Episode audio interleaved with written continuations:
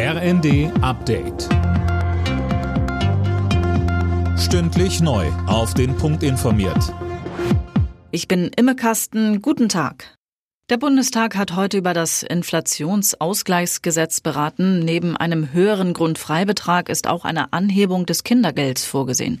Finanzminister Lindner betonte, dieses Gesetz sei wichtig, um die Menschen in der aktuellen Krise zu entlasten. Auf der Basis der bisherigen Werte erhält eine Familie mit zwei Kindern und mit 56.000 Euro zu versteuerndem Einkommen im Jahr einen Inflationsausgleich von 600 80 Euro im kommenden Jahr. Angesichts der enormen Preissteigerungen ist das nur gerecht, dass die arbeitende Mitte der Gesellschaft ebenfalls bedacht wird.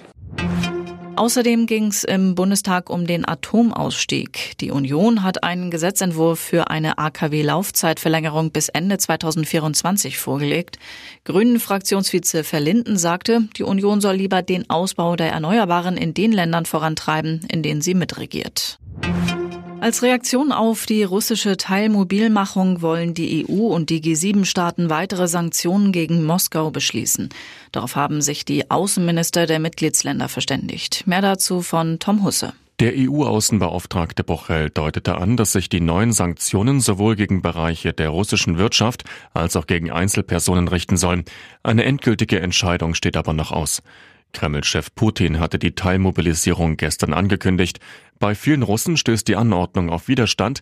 In zahlreichen russischen Städten gab es Proteste. Dabei wurden mehr als 1000 Menschen festgenommen. Die NASA hat bei einem Tanktest für ihre unbemannte Mondmission Artemis erneut ein Leck entdeckt. So ein Leck hatte schon den Start vor drei Wochen verhindert. Ob der neue Starttermin am nächsten Dienstag jetzt gehalten werden kann, ist noch unklar.